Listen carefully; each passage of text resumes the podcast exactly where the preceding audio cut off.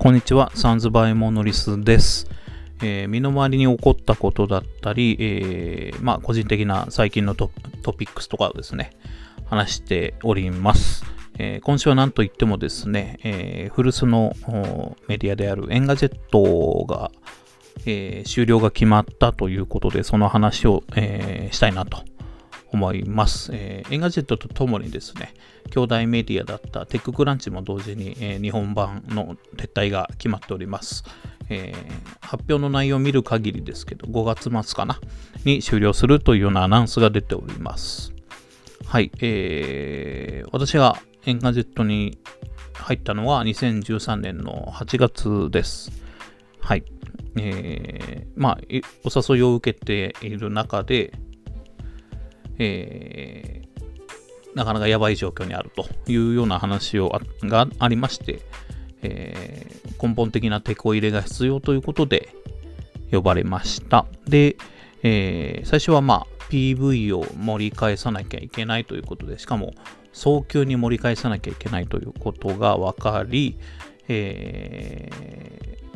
翌月か、翌月3倍に PV しなきゃいけないということで、え、一気にアクセルを踏む必要が出てきたと。ただ、え、タイミング的には、え、なんだろう、PV を倍増しやすいタイミングではあったので、えアクセルを踏み続けていたら、もワンチャンあるぞという感じでやりまして、えまず、え書いてくれる。執筆者の開拓の部分を一気に進めると。いうことをやりました。えー、それとあと数字になっている記事がどんなものかっていうのを分析して、その傾向値の高いのが得意な人をどんどん増やしていくというようなことをやりまして、それと同時に、えー、まあ、エンガゼットは海外にも拠点があるメディアで、それを元に記事が書けたりっていうのは利点ではあるんですけど、えー、やっぱり海外ソースをそのまま書いても、えー、日本のユーザーとのこうマッチする部分がない記事もあるので、だったら、えー、行っちゃおうということもあって、その入社初日にも、あの、PV をこう一気に上げなきゃいけないっていう指令が下ったので、えー、1週間 ?2 週間後か。2週間後に始まる、えー、ドイツのイベントに参加することを決め、航空券を取り、っていうような作業もバタバタで進めてって、えー、PV を、えー、最初のうちはもう PV 工場と、あと、えー、メディアとして、えいろんな人に、え書いてもらえもらいたいと思っている媒体であり、え国内外含めいろんなところに取材している媒体ですよっていうのを印象づける必要があったので、行った先では必ず質問しとか、そういうこう地道なですね、メディアとしてこう名前を覚えてもらうって活動をどんどんするっていうようなことをやってました。それと並行して、当時、えー、まあ、編集長、当時の編集長を中心に動いてたものづくりのムーブメントにちゃんと関わるメディアでありたいということもあったので、えー、その部分については、えー、最初は、全然そのものづくりっていうものがなんかあるんだっていうところから僕は入ったので、えものづくりのイベントの、えイベントレポートを書くための取材として入ったんですね。そしたら、あの、普段自分が触れているようなものだったり、全然こう触れていないようなものも含めてなんですけど、うぞうむぞうも含めて、こう、ハードウェアを、えー、現実的に作っちゃおうとか、作れるっていう人たちが、世の中にはこんなにいるんだと。で、そういう人たちが、えー、いろんなものを作れるような環境が整いつつあるんだっていうような状況が分かって、これはおもろいと思って、えー、その後もものづくりのイベントはいろんな形で継続していくことになりました。えー、実際にはものづくりのイベントでは、えー、企業さんと組んでですね、えー、実際にあのプロトタイプまで作ってしまおうみたいなイベントやって、企業さん側で発表会やったりとか、そういうところまであの進みましたね。あとは、えー、その中から生まれたプロダクトが実際にクラファンとかやって資金集めて、えー、製品化するような流れもできたりとか、面白いこの、えー、ものづくりの波に乗っかれたかなと思います。まあそうしたこのファンミーティングのこの、えー、すごく大きな流れではないけど、熱量の強い、えー、コミュニティ向けの、えー、イベントみたいなことと同時にですね、大規模大規模のイベントについてもいろいろこう、えー、やるようになりました。で、その中で言うと、こう、えー、ちょうど、えー、エガジェットがあった場所が3331というですね、もともと学校だった場所がオフィスだったりした関係なのもあって、文化祭的なことが、えー、ガジェット、ガジェットの文化祭というか、そういった IoT 系のお祭りみたいなことできたら面白いよねっていう、えー、発想から、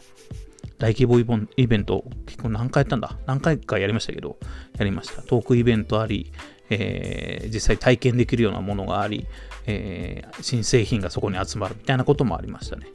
えー、ロボットのペッパーが国内で最初に一般公開されたのもそこの Engadget のイベントだったし、えー、VR のグラスをを VR ゴーグルか VR ゴーグルを、えー、体験するために長蛇の列ができたりとか、えー、VR ゴーグルとその、えー、乗る機械ですね、え乗り込むタイプの、え機械を合わせてそれを体験する人がですね、え会場の外まで溢れて注意を受けたりとかそんなこともありました。はい。そういったイベントの、えー、ディレクションを、えー、やったり、えー、トークショーとかもあったのでトークショ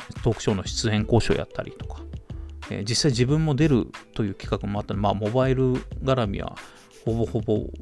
僕がやっていたので、モバイル絡みのイベントの仕掛けもやったり、え実際出る人もやるというような、こう裏方と表をあの並行してやるっていうのが、なんかすごくあの、 Engadget ではもう当たり前のようにややることだったなと思ってます。記事も書く人と、えー、実際編集する人別だったりしますけど、もう全然気にせず、えー、書く人もやるし、編集者的なことも全部やるみたいな形で、まあ、動くことになりました。で、その大規模なイベントも含めて何回もやっていく中で、じゃあ次新しいメディアができること、メディアが、えー、ユーザーに届けられることは何何があるだろうということで、テキストやって、イベントもやって、じゃあ動画じゃねえかっつう話で、動画も始めました。もちろん、えー、その頃には今のようにですね、動画を中心としたメディアを自分がやってるなんて全然そうもつもついてないですけど、メディアとして動画をやっているところがほぼなかった状況で、えー、なので、手探りでえー、始めたというのが正直なところで、実際、あの、えー、記事のライターさんたちを集めるのと同様にですね、えー、動画もチーム化する必要があると思ったので、えー、動画のクリエイターさんたち、大体最盛期で20人ぐらいですね、20人ぐらいを集めて、で、えー、同時に、こう、どういう動画をやるかっていうことも必要だったので、そのためにはまず自分が当たり前のようにできてなきゃいけないと思ったので、えー、映像を作るってことをどんどん自分で、自分で撮って、自分で喋って、えー、自分で編集して、自分で出す、全部やるっていうのをやるようになりました。えー、まあ、とはいええー、映像自体は、まあ僕美術の大学で映像もやってたので、えー、作ることは、えー、できると思ってたんですけど、メディアとしてどういうものを出すかとかは、本当に手探りの中で、あのこれは違うのか。ここうやるとうまくいくぞっていうような、えー、企画としての、えー、なんだろう。やりあのもみ揉み込むような作業っていうのもやりつつ、えー、映像の、えー、技術的なところでも失敗を繰り返しながらいろいろ文句を言われながらどんどんどんどんこう上達していくというか。上達してんのかわかんないですけどやってたというのがこの時期でした。はい。で、えー、まあ、えー、予算の関係もあって、一旦動画チームをばらさなきゃいけないってなった時は、とはいえ本数を、えー、会社にコミットしてた関係もあってですね、減らしたくないということで、じゃあ、1ヶ月に自分がどれだけの本数の動画を出せるのかっていうのをちょっとやってみようということで、2ヶ月ぐらいかな。2ヶ月ぐらい、えー、ずっと動画を出し続けると、大体23本だったかな。最高で23本で平均20本ぐらいで結構限界が来るというか、それ以上いくらやろうとしてもなかなか大変なんだなっていうのが分かったっていうのもこの時期でしたね。うん。で、実際動画は事業化してタイアップもできたし、結構いい流れはできたなと思ってます。で、えー、この以外のメディアの面白い取り組みっていう意味だと、えー、新編集長をですね、迎えるために、えー、普段は発表会とかに参加する側のメディアが、えー、広報さんたち、えー、宣伝担当さんたちを呼んで、えー、就任会見をやってやろうということで、それを企画してちょっとやりました。たまたま隣にいたスタートアップの会社さんが広い会場を持ってたので、そこを借りて、え、100人強の人が集まる大規模な、はい、就任会見が開けて、これは面白い取り組みができたなと思ってます。まあ、それ以外にも、あの会社的に、えー、いろんな提案が通りやすい会社ではあったので、えー、炊飯器買ってもらって、えー、フリーライスということでご飯だけを炊くんで、あとは好きにみんな食べていいよっていうのをやってみたりとか。あとは、えー、媒体もオウンドメディアみたいなものを、えー、メディア企業が自分たちで立ち上げようということで、温度メディアみたいなのを立ち上げ、その温度メディアのライターさんたちは記事も書いてみたい、え文章のうまくなりたいという広報さんたちをライターさんたちとしてやって、えー、文章を書くギャラは上げることはお金がないんでできないですけど、その代わり、えー、ちゃんと原稿は編集者である自分がちゃんと見ますっていうような形のことを企画としてやってたりとか、まあいろいろやらせてもらいました。結局、2018年の5月末まで行ったんですけど、うん、5年ぐらいか。5年は経ってんだね。5年ぐらいで経ってたんだ。うん、経ちますけど、本当にいろいろやらせてもらって、いろいろ成長もさせてもらって、チャレンジこそ、えー、メディアであるというのを、えー、すごく学ばせてもらった場所かなと思います。記事もね、たくさんこうヒットと言えるような記事を書かせてもらったし、えー、もちろんたくさん失敗もしたりとか、えー、別に失敗とは思ってないですけど、たくさん炎上もしましたし、はい。えー、とにかく忙しく動いてたというのがこの時期でした。えー、忙しすぎて、え、フランスで飛行機の乗り換えの時に、え飛行機を乗り過ごしてしまってですね。しかもですよ、スペインかなんかに行ってたんですけど、スペインから、えー、日本に帰国する、えー、パリの空港でですね、乗り換えの時に、4時間か5時間ぐらい次、あの乗り換えの飛行機が来るまであったんですけど、どこも出ずにですね、日本帰国してすぐに、えー、あるイベントとかの準備があって、えー、出演交渉だったりとか、そういうのも含めて、パリの空港のその、えー、乗り換えの搭乗口っていうののところでずっとやってたんですけど、で、空港の職員の人に、ここのゲートでいいんだよねっていうのを確認したら、あ、ここだと。ただし、えー、まだ早すぎるぞみたいな言われながら OK って言いながらそこで仕事してて、徐々に人がそこの、あの、帰国、まあ、日本に行く便の人が集まってきて、ああ、もうそろそろだなと思いながら、もうちょっとと思って、こう、メール書いたりとか、作業してたらですよ。ふと顔を上げたら全員いなくなっていて、あれ？と思ったら、飛行機飛んでっちゃったってことがあるって、うん。で、えー、空港の職員に同じようにですね、えー、あの、飛行機が飛んでっちゃったんだけどっていうのをこう伝えたらですね、空港の、えー、職員、フランス、おそらくフランス人なんだと思いますけど、の2人の男性が、若い兄ちゃん2人が大爆笑して、肩ボンボン叩かれながら、OK、大丈夫だ、大丈夫だ、みたいなこと言われて、うん。 next next みたいなのがあって、なんかこういろいろ手続きを手を回してくれて、1個次だったかな ?2 個次だったか忘れたけど、えー、の飛行機に乗せてもらって、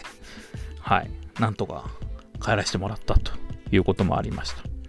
うん、ほぼ、あの、会社に行くというよりは、会社に住んでいるような状況で、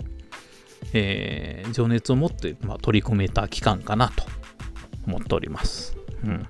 ということもあってね、結構思い入れもある、えー、メディアが今回、えー、クローズするって話があって、正直かなりびっくりはしてるんですけど、うん。えー、まあ、あの、今いるスタッフも含めて、え、ショックはそっちの方が当然大きいだろうし、悔しさもあるだろうしね。うん。なんとかそれをこうケアできるようなことができたらなというふうに今ちょっと動いてたりとかする職でございます。はい。今日はですね、えー、 Engadget が、えー、終わるということで、そのことにびっくりしたって話をちょっと思い出とともに、えー、話してみました。はい。 Sounds by Monolith。ありがとうございました。